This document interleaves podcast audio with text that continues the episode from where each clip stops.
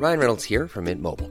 With the price of just about everything going up during inflation, we thought we'd bring our prices down. So to help us, we brought in a reverse auctioneer, which is apparently a thing. Mint Mobile unlimited premium wireless. Ready to get 30, 30, bit to get 30, bit to get 20, 20, 20, bit to get 20, 20, bit to get 15, 15, 15, 15 just 15 bucks a month. So, Give it a try at mintmobile.com slash switch. $45 upfront for three months plus taxes and fees. Promo for new customers for limited time. Unlimited more than 40 gigabytes per month. Slows. Full terms at mintmobile.com.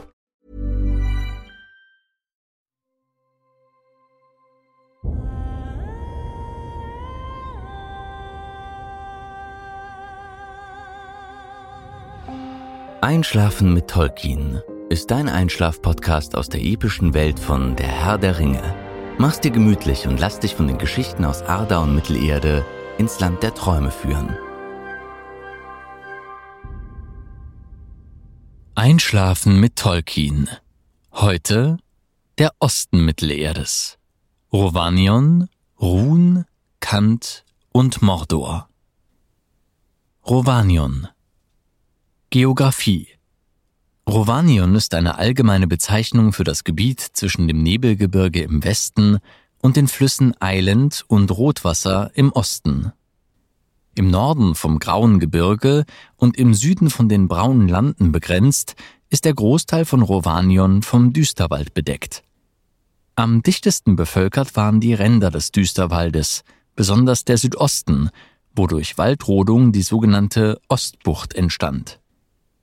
Geschichte Die Bewohner Rovanions waren wahrscheinlich mit den Edain des ersten Zeitalters verwandt und wurden deshalb von den Dunedain-Königen als Verbündete angesehen. Mehrere kleine Fürsten und Stammesoberhäupter suchten die Unterstützung Gondors, des mächtigsten Nachbarn im Süden. Mit der Hilfe aus Rovanion besiegte Minalkar im Jahre 1248 des dritten Zeitalters ein großes Heer der Ostlinge und drang sengend und mordend nach Run ein. Der damalige Fürst und spätere König von Rovanion, Vidugavia, wurde daraufhin von Minalkar, dem späteren König Romendakil II. von Gondor, begünstigt. Romendakils Sohn Valakar heiratete Vidugavias Tochter Vidumavi, woraufhin der Sippenstreit in Gondor ausbrach, weil mit Valakars und Vidumavis Sohn Eldakar ein Mensch unreiner, also nicht rein numenorischer Abkunft auf den Thron folgen würde. Während der großen Pest in den Jahren 1635 und 1636 des dritten Zeitalters, die mit einem strengen Winter zusammentrafen, ging mehr als die Hälfte der Bewohner von Rovanion zugrunde. Kaum hatte sich das Land von diesen Verlusten erholt, wurde es durch die Kriege gegen die Wagenfahrer erneut erschüttert. Ein Teil der Bevölkerung zog sich ins nördliche Anduintal zurück, manche flüchteten nach Gondor, andere wurden versklavt oder führten aus den Wäldern einen Bandenkrieg gegen die Eindringlinge. Nachdem Eanil II. von Gondor die Wagenfahrer entscheidend geschlagen hatte, kehrten die Bewohner Rovanions nicht wieder in ihre ursprüngliche Heimat zurück. Überbleibende Menschen aus Rovanion sind die Eothird, die Beorninger und die Menschen im Königreich Tal. Im vierten Zeitalter gehörte der größte Teil Rovanions zum wiedervereinigten Königreich von Arnor und Gondor. Run Geographie Das Land Run, elbisch für Osten, erstreckt sich vom Fluss Karnen im Westen nach Osten. Im Süden grenzt es an Kant.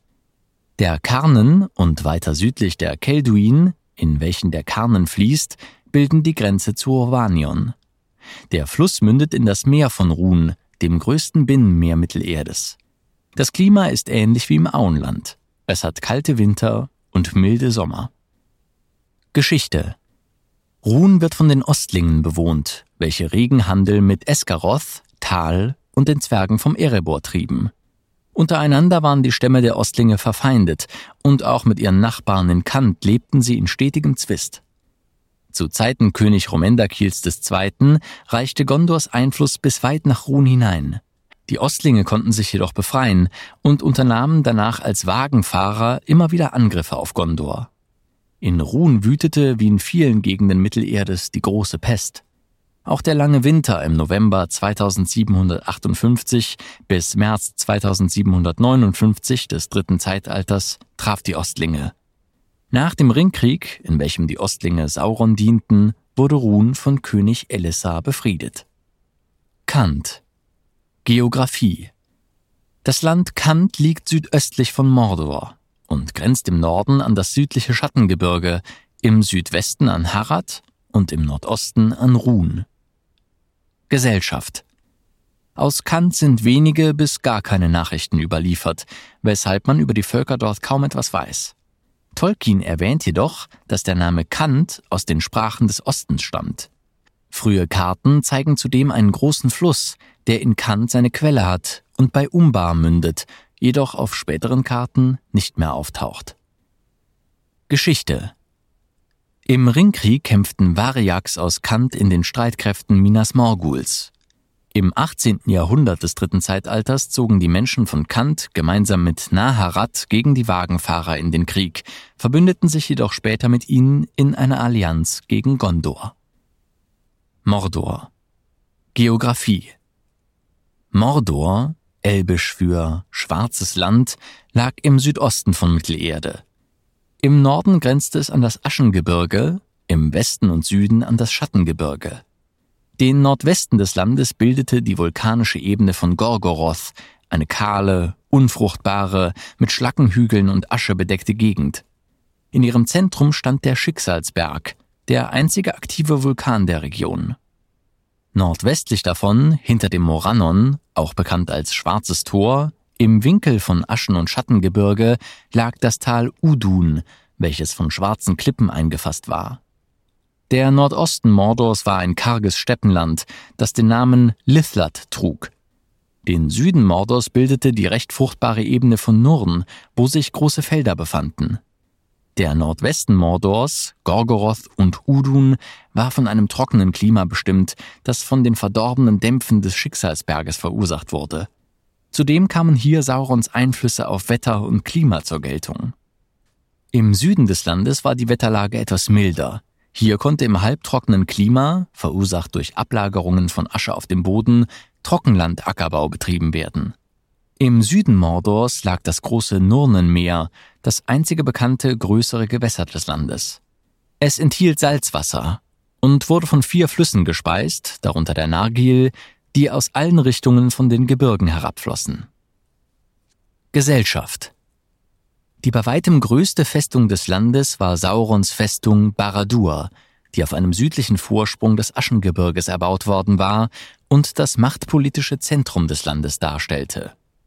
Daneben befanden sich im Tal Udun die wichtigsten militärischen Anlagen, darunter zahlreiche Ork-Festungen und die von Gondor erbaute Burg Durfang. Auch Minas Morgul, und der Turm von Kirit Ungol waren wegen ihrer Aufgabe zur Bewachung des Spinnenpasses von großer Bedeutung. Daneben muss es auch im Süden Siedlungen gegeben haben, in denen die Menschen untergebracht waren, die für die Versorgung von Saurons Armeen zuständig waren.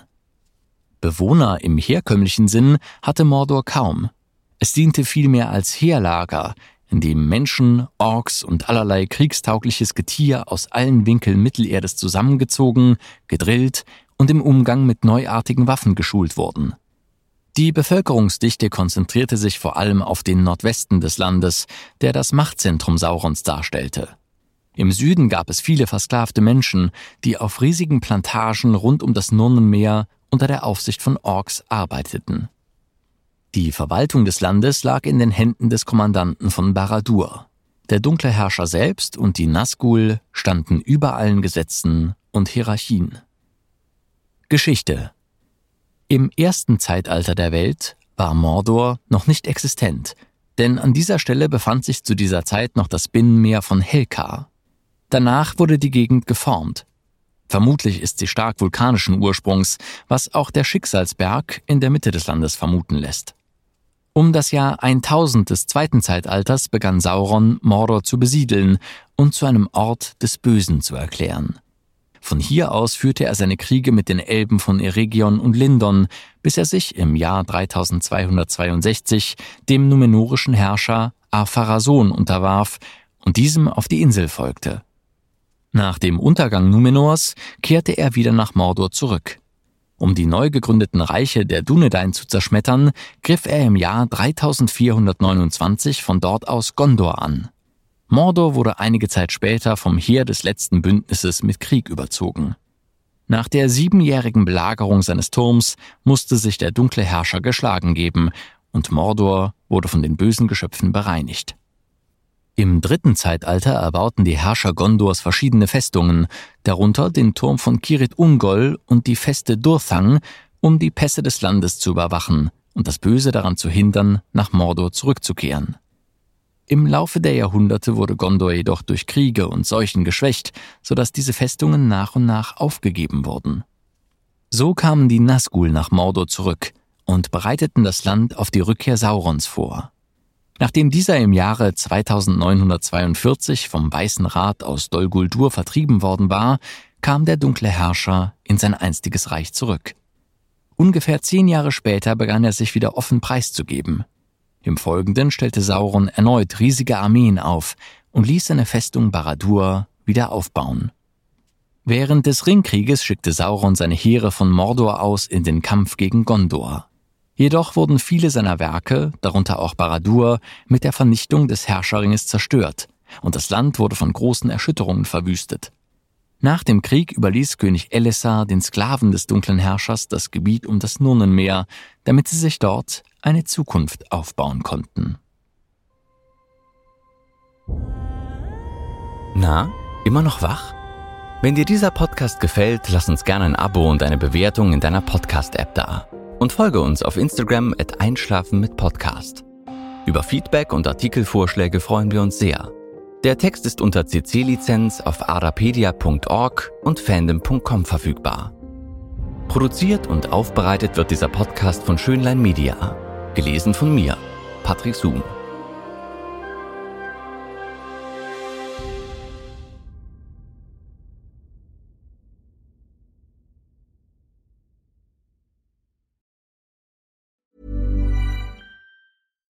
Do you love anime, gaming, movies, and discovering how your favorite pop culture affects everything you do? Then join us on Crunchyroll Presents The Anime Effect. I'm Nick Friedman. I'm Lee Alec Murray. And I'm Leah President. Every week, you can listen in while we break down the latest pop culture news and dish on what new releases we can't get enough of. Whether you love movies, I'm going to tell you all about the uh, hopeful 4K re release of Tron Legacy that happens. I'm right there with you. Or music. The music in this show Yeah. is absolutely Yeah. incredible. Or anime. And under this mask is another mask. you can discover your new favorites right here on The Anime Effect. Listen every Friday wherever you get your podcast and watch full video episodes on Crunchyroll or on the Crunchyroll YouTube channel.